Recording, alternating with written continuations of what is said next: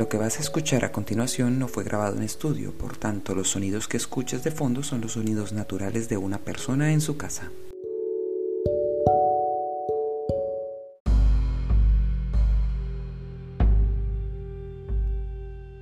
Cuando tenía aproximadamente tres años, dormía en una habitación, la cual en la parte de arriba tenía otra habitación, eran dos en una, arriba dormían mis hermanas y yo abajo. En una ocasión, una de esas noches yo me desperté con mucho, mucho calor y mucha sed. Quería tomar agua, pero eso implicaba pararme, salir, caminar por el corredor, llegar hasta la cocina. Toda esta acción me producía muchísimo, muchísimo miedo. Tan solo bajarme de mi cama me producía muchísimo miedo porque no era una habitación a la que entrara luz. Era totalmente cerrada dentro de una casa muy grande. Pero era demasiada sed y necesitaba salir, pero no quería salir de la cama, pero sí, pero no. Hasta que en un momento veo a mi hermana que va a salir y le digo, espérame, espérame, espérame, mientras me coloco las chanclas, me empiezo yo bajo los pies y me empiezo a colocar las, las chanclitas, las sandalias, cuando la veo que sale por la puerta, ni siquiera me volteó a mirar y se fue. Y eso me enojó mucho. Y yo me quité las chanclas de mala gana y me acosté otra vez y, no me quiso esperar. Ese, ese recuerdo para mí fue por muchos años el recuerdo de mi hermana no me esperó y yo tenía mucha sed y me tocó dormirme con sed porque no me quiso esperar y yo no iba a ir sola detrás de ella. Hasta que un día, haciendo memoria del suceso, hilo como esto no tiene sentido. Estoy en la cama y mi hermana aparece, pero mi hermana jamás bajó la escalera. Mi hermana aparece de debajo de la escalera y un momento, ¿era mi hermana? Era una mujer vestida de blanco y llevaba como una especie de vela o algo enfrente en sus manos y sale de debajo de la escalera, atraviesa el cuarto, yo le digo, espérame, espérame, no me oye, no me mira, y sale por la puerta, que está cerrada. Es natural tener miedo cuando uno es pequeño a la oscuridad es eh, todos los niños en algún momento sienten como que tienen miedo a lo que va a pasar allá en esa parte oscura, en ese cuarto o en ese lugar. Ese es un miedo que es lógico en nuestra vida como, como seres, digamos como animales desde un inicio.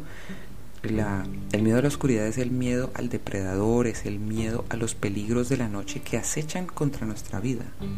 En mi caso no necesariamente era miedo a la oscuridad, era que había algo que estaba ahí, estaba ahí presente y que simplemente no lo podía explicar.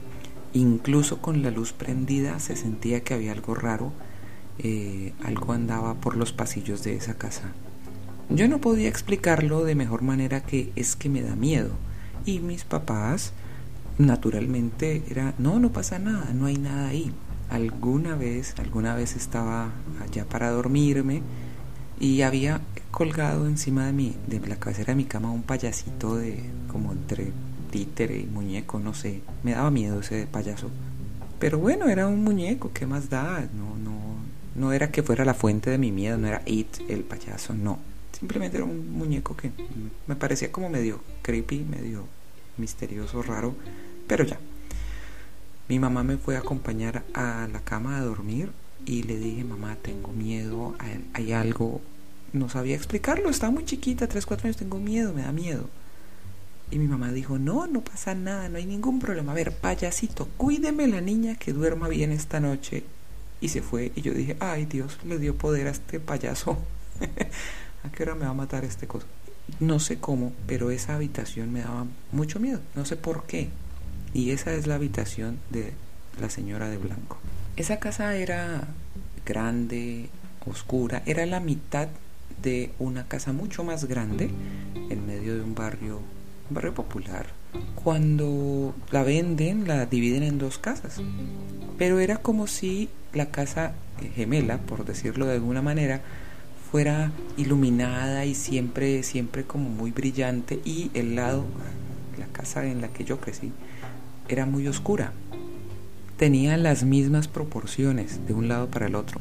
No era que la casa de al lado tuviera más ventanas o mejor, no, era la misma eh, dimensión de, de entrada de luz para ambas.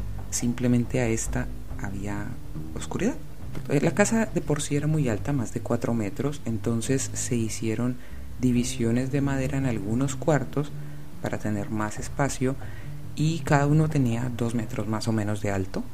Las escaleras y la parte que los dividía era en madera, estaba hecha en madera. En un punto de la vida, ya cuando yo estaba un poco más grande, unos 8 o 9 años, dormía con el, el, cuarto de arriba era el cuarto donde dormíamos mis hermanas y yo el cuarto de las niñas pues. Abajo era el cuarto de ver televisión. Una noche me desperté a mitad de la noche eso era muy común simplemente uno se despertaba en algún momento de la noche a la madrugada en total oscuridad no había celular o, o, donde ver qué hora era simplemente se despertaba ya esperar volverse a dormir en esa noche en particular me desperté, estaba esperando volver a dormir, cuando de pronto el segundo escalón de la escalera chirrea. Ese escalón chirreaba cuando uno lo pisaba, nunca más. Era del pisón.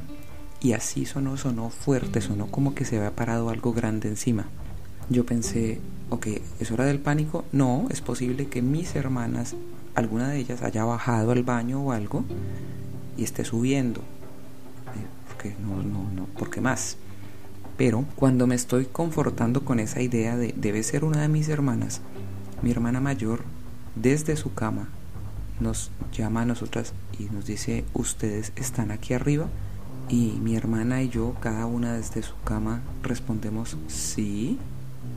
Lo cual quiere decir que las tres estábamos en nuestras camas y nadie había bajado y la puerta de abajo estaba cerrada alguien tuvo que pisar ese escalón. No es como que sonó de la nada, es un esfuerzo de la madera que sonaba. ¿Qué le queda a uno en estos casos? Volverse a dormir. Yo no iba a bajar a investigar, ni aparentemente mis hermanas tampoco. ¿Y cómo se vuelve uno a dormir después de... Hay que dormir. Las cosas que sucedían en esa época eran tan sutiles que no era como decir, uy, poltergeist, así las cosas volando y la silla y vea la luz, Carolán. No. Pero tampoco era un, eran cosas que dijera uno, no, no, aquí no pasa nada. Era, era muy difícil y pues hay que volver a dormir, hay que vivir. Al día siguiente le conté a mi mamá y le dije que había pasado esto y dijo, ah, no, eso fue el perro. El perro estaba en el patio tras una reja un patio grande y la puerta de abajo estaba cerrada. Claramente no era el perro. Pero eso fue lo que me dijo mi mamá. ¿Qué le hubiera dicho usted a su hijo o a su hija que está asustado y que vive en una casa donde ocurren cosas extrañas? Le hubiera dicho, ah, sí es probable que sea algún tipo de espíritu tratando de llamar tu atención, porque de alguna manera esto le, le hace tener mucha más energía, porque con el susto tú botas mucha energía y es su alimento. O, ah, no, eso era el perro ¿Qué elegiría usted?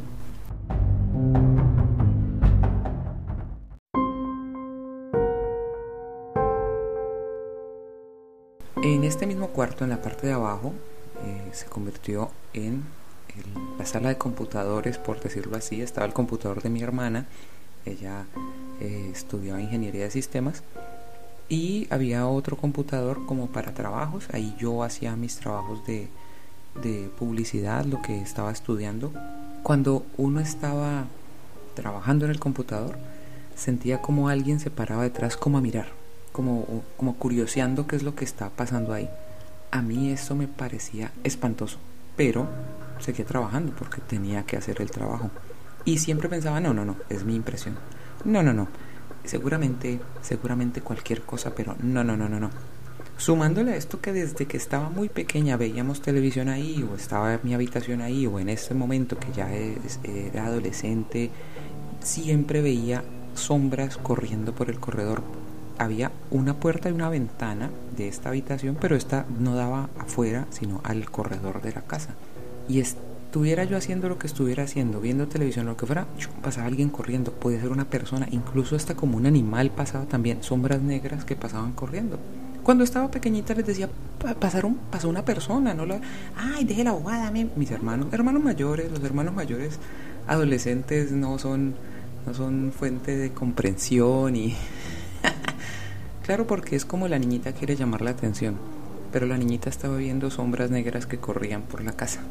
Para el momento en el que ya estoy mucho más grande y, veo esto y siento esto, tengo que hacer mis trabajos, así que seguía, seguía adelante y trataba se erizaba la espalda y físicamente se sentía el cambio. Después con los años mi mamá decía, le, pregunté a mi mamá ya siendo adulta y mi mamá me dijo que ella trabajaba y sentía que alguien se paraba a mirar, entonces ella decía, ¿qué te parece? ¿Me está quedando bien? Y yo, ay Dios. Para entender esta casa les voy a hacer un recorrido narrado, entonces presten atención. Afuera es una puerta, está al lado izquierdo. La casa gemela tiene la puerta al lado derecho una junto a la otra.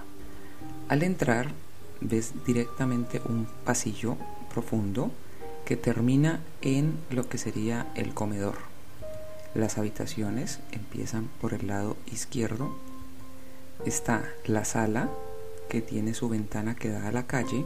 La habitación siguiente sería el estudio y biblioteca, cuarto que estaba dividido también con madera Abajo estudio de trabajo de mi papá y arriba biblioteca guardábamos libros, como se hace en las bibliotecas. El siguiente cuarto, sin división, es el cuarto de mis padres. Posteriormente está el baño, pero este baño fue dividido de tal manera que hubiera un baño de visitas, la ducha en la mitad y al lado de atrás era el baño de mis padres. Y este baño tenía puerta que daba a la habitación de mis padres y a la habitación que acabamos de nombrar tantas veces la habitación que le llamamos de la dama de blanco pero en realidad era de alguien más. Eso lo veremos después. El siguiente cuarto es el, el que nos estamos refiriendo. División arriba y abajo cuarto multiusos digámoslo así ahí acaba esta fila de cuartos y está el comedor el comedor es un espacio abierto. Al llegar ahí no termina la casa, sino que uno voltea hacia el lado izquierdo y continúa otro, otro corredor slash patio y los cuartos o las partes de la casa de ahí para atrás es al lado derecho la cocina, después otro cuarto que en un tiempo no tuvo división, luego la tuvo, arriba y abajo, y el último cuarto que igualmente un tiempo no tuvo división y luego sí se le hizo al lado, al final, final, final de la casa, al lado izquierdo estaba el lavadero y un baño de atrás. Una casa muy grande, muy vieja. Y, ah, bueno, en el patio de atrás había un gran, eh, como una entrada de luz grande en el techo. Y cuando digo grande pueden ser tres metros, así en mis recuerdos es más o menos lo que medía, eh, para poder pues que eh, fuera el patio de ropas. Ahí estaban los alambres para colgar la ropa y que se secara al sol, como en otras épocas. El patio no era un patio de tierra con pasto, no, todo era eh, baldosa, todo era piso de casa normal, nada de ninguna parte era jardín verde, nada de eso. Pero atrás, en este patio, mi mamá tenía muchísimas materas con muchísimas plantas y sobre todo sus bellas orquídeas le gustaban mucho le gustan mucho todavía.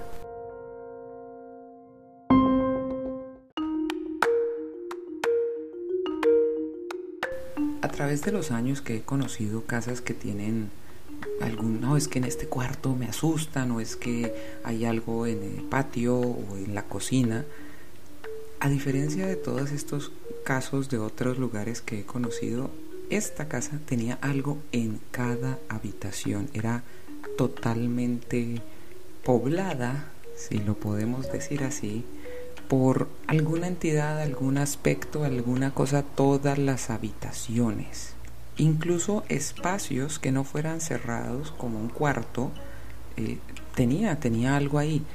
Yo no lo podía definir porque para mí era simplemente me asustaba, pero no entendía por qué estaban siempre ahí. Por ejemplo, en la sala, el primero de todos los cuartos, siempre tenía la sensación de cuando estaba yo escuchando música, alguien estaba detrás observándome. El cuarto siguiente, el cuarto estudio, tenía un, un vidrio, no sé cómo explicarlo, un vidrio mellado de esos vidrios que hacen que no se vea bien hacia adentro, pero pues entra y sale luz del lugar. Recuerdo que estaba yo escuchando música, solamente estábamos en la casa mi hermana y yo. Mi hermana estaba en la habitación de mis padres, o sea, al lado, en el cuarto de al lado, viendo televisión.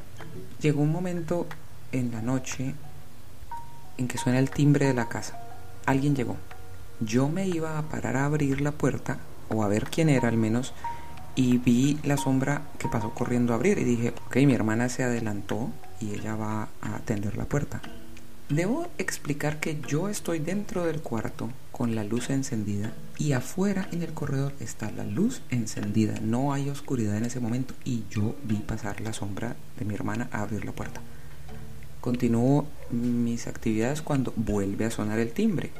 A lo que salgo yo ya de la habitación del, del estudio, mi hermana sale de la habitación de mis papás y me dice, ¿por qué no abriste? Y yo le digo, pues porque te vi pasar. Me dijo, yo te vi pasar a vos.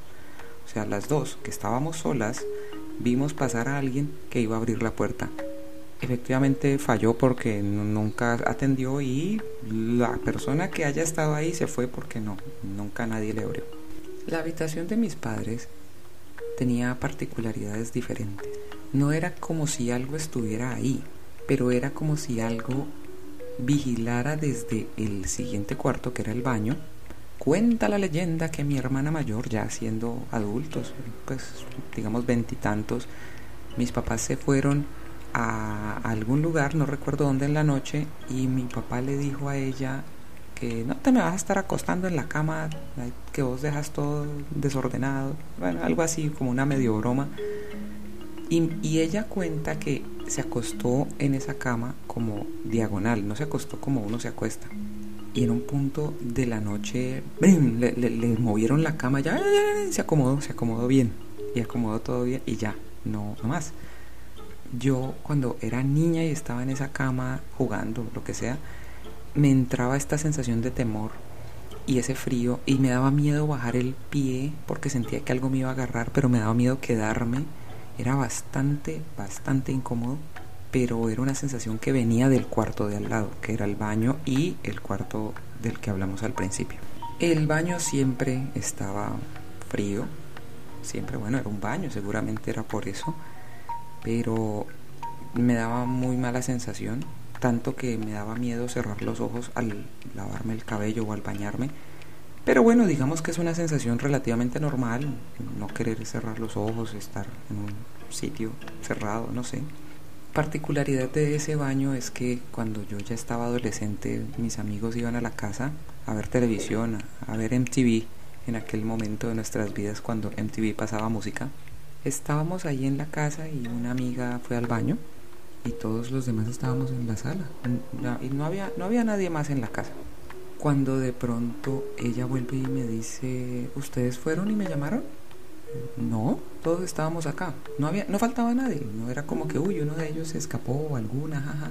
No, es que estaba en el baño y me llamaron. No, qué raro. Me lo contó a mí y a una amiga. Al rato otra persona va al baño y fue lo mismo. ¿Ustedes fueron a llamarme? No, es que estaba en el baño y me llamaron por el nombre. Pero no era una llamada como ¿Dónde estás? No, no, no era una voz de ultratumba, era como si uno de nosotros hubiera ido a llamarle desde el baño de atrás. O sea, recuerden que hay un baño como un baño social dividido por una, valga la redundancia, una división y al otro lado es el baño interno de mis papás.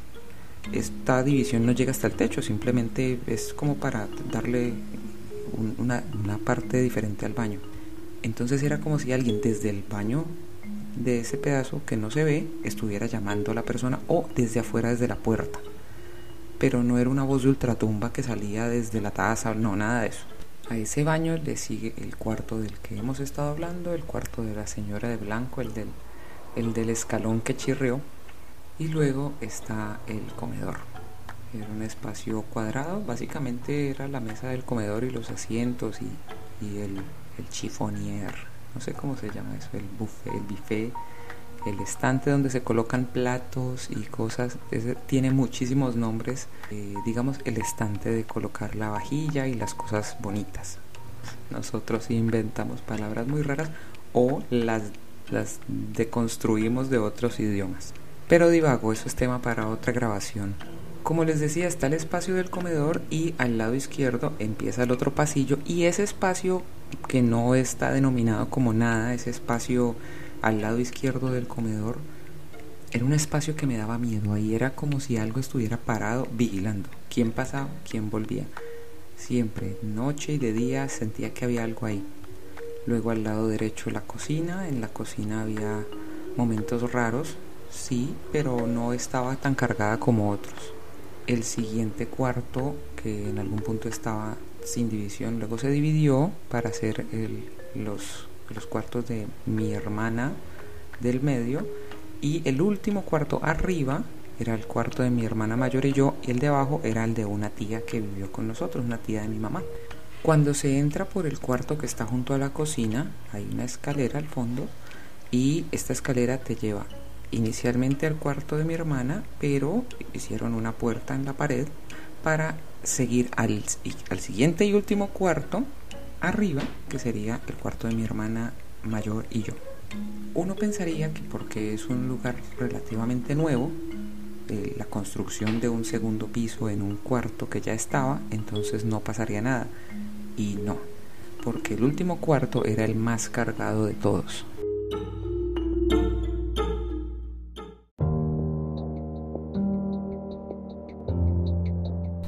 La teoría indica, la teoría, la hipótesis indica que es, por lo que la casa que quedaba atrás, junto a nuestra casa, en, en, este barrio, todas las casas están pegadas unas con otras, no hay distancia entre ellas. La casa de atrás era de una persona que se dedicaba a hacer riegos y baños de limpiezas energéticas para las personas. Esta señora, su, nombre artístico era la Negra María, así le decían. Nunca la conocí, pero sé que esa era la casa que quedaba justo, justo detrás de la nuestra.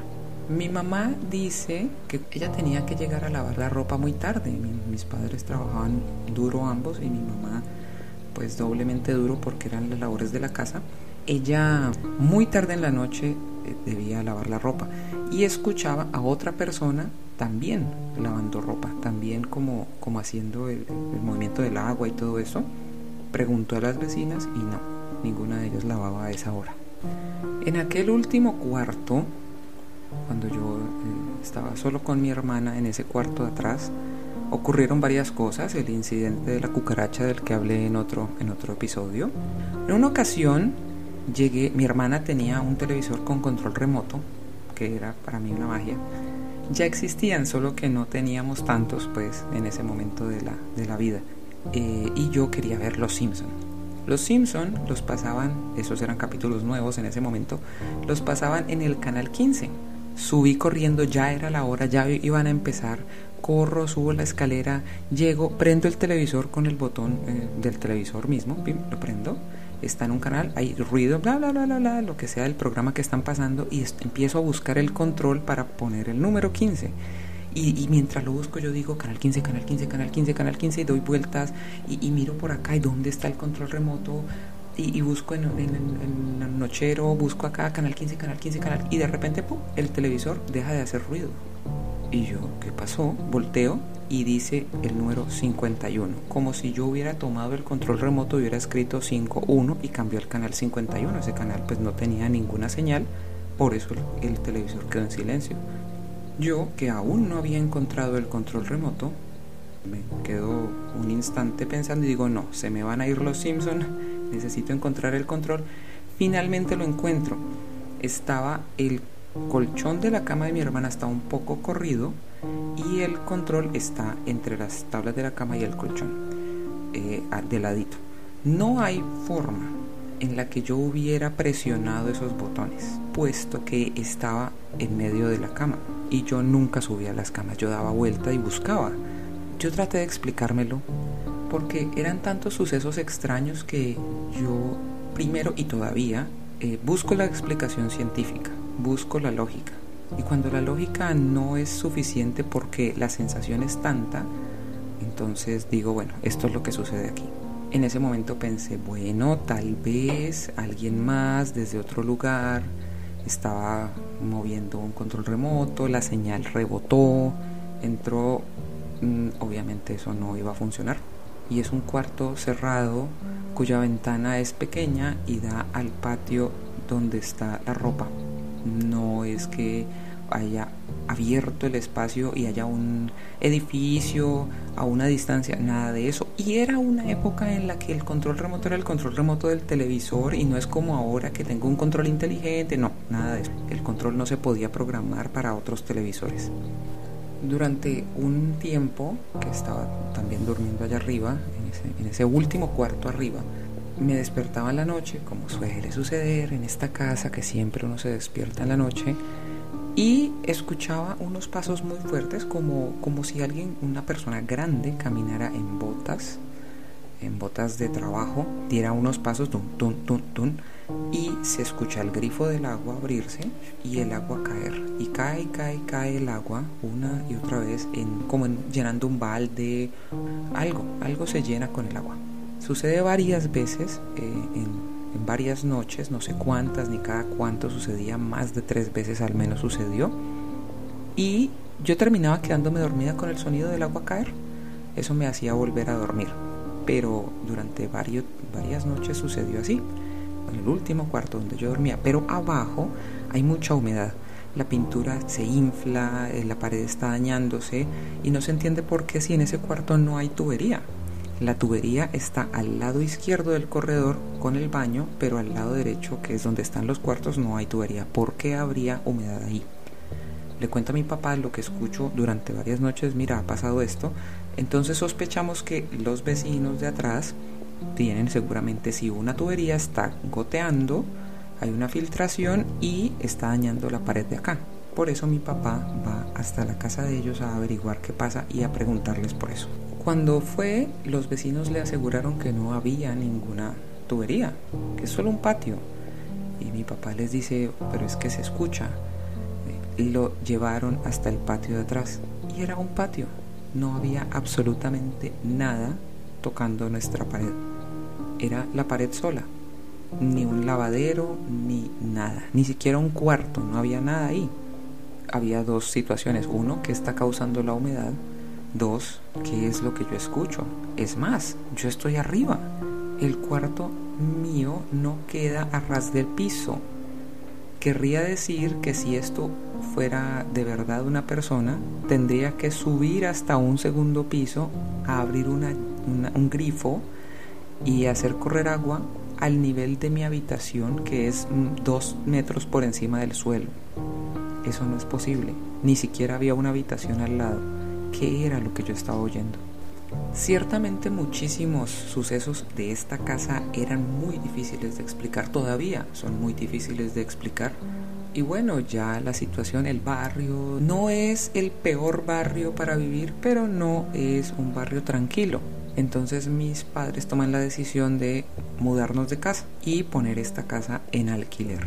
En esa nueva casa me doy cuenta que ya no tengo la necesidad de voltear la cara hacia otro lado mientras meto el brazo en un cuarto para tratar de prender la luz.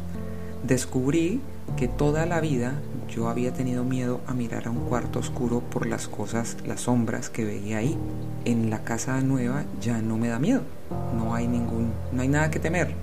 La casa en efecto se alquila y las personas que van a vivir allí, según cuenta las vecinas, esto lo averiguo mucho tiempo después, es que tienen miedo porque todo el tiempo sienten que hay alguien que se les ha metido a la casa. Creen que se les han metido a robar, entonces llaman la policía, entonces están siempre como paranoicos porque escuchan pasos en el corredor, pasos en el techo, seguramente se han metido personas, es que hay alguien por ahí. Estas personas sufrieron el, temor del el robo, porque la presencia era esa, alguien está aquí metido en la casa, nos van a robar. No, no, no estuvieron tanto tiempo, se fueron. La casa entonces queda vacía y yo estaba trabajando y yo estaba ganando dinero, estaba ahorrando y dije, bueno, pues me puedo independizar pagando el alquiler en la casa donde crecí. ¿Quién en su sano juicio deja una casa, entre comillas, embrujada, se libera del miedo y dice, mmm, debo volver? La energía llama a la energía. Y yo soñaba con esa casa, pero no como, oh, sueño con la, no, tenía sueños en que había, estaba ahí, tenía que resolver, tenía que, sentía que tenía que regresar. Y en efecto, con el que era mi novio en ese entonces, fuimos los dos a vivir en una casa enorme con muchísimos cuartos de la que yo ya sabía, pero vuelvo e insisto, yo sabía y yo sentía así, aquí hay fantasmas, pero era como un decir, no estaba ni consciente ni tampoco era, una negación interna tanto a lo que yo podía sentir, ver y hacer como a lo que pasaba y era inexplicable ahí. Entonces volví y allí comienza otra historia.